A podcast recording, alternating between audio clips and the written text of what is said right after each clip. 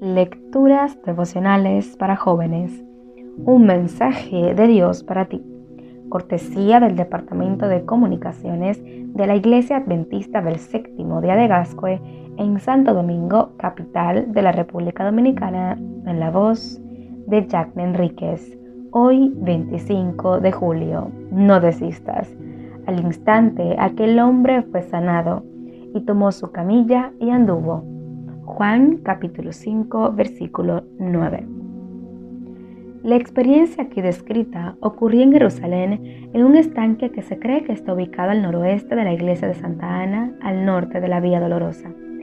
El sitio era llamado de diferentes maneras en distintos manuscritos, pero dos de estos nombres son significativos. Bethesda, que significa casa de misericordia, y Bethesda, que significa casa del derramamiento. Lo cierto es que este estanque era un sitio de esperanza para muchos y de victoria para pocos, pero también un lugar de frustración y peligros para la mayoría de quienes se acercaban allí. Muchos de los enfermos morían aplastados en el lugar debido a las turbas ansiosas y necesitadas que se precipitaban hacia las aguas cuando supuestamente el ángel las movía. Este estanque es una clara representación de lo que suele ser la vida para muchos de nosotros hoy. Andamos por la vida a la espera de un golpe de suerte, de una oportunidad para alcanzar nuestros sueños, para suplir nuestras necesidades. La vida está llena de sueños incumplidos, de anhelos rotos, de necesidades no suplidas. La manera en la que está concebido el mundo hoy en día beneficia a los más fuertes, los más ambiciosos, los más astutos.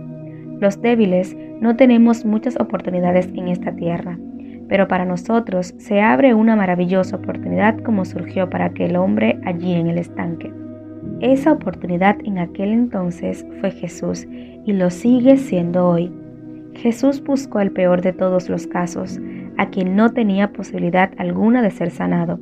Buscó a uno que estaba solo, sin amigos ni familiares, tullido sin ninguna posibilidad afectado por una larga vida de frustraciones, 38 largos años de ansiedades y desengaños.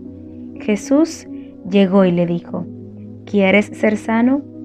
Esa misma pregunta la sigue haciendo hoy.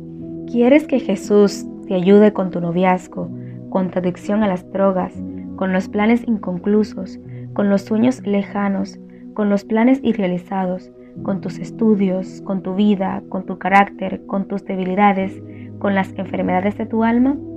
Muchos hoy nos sentimos como aquel hombre. Señor, no tengo quien me mete en el estanque, pero Jesús es especialista en desamparados.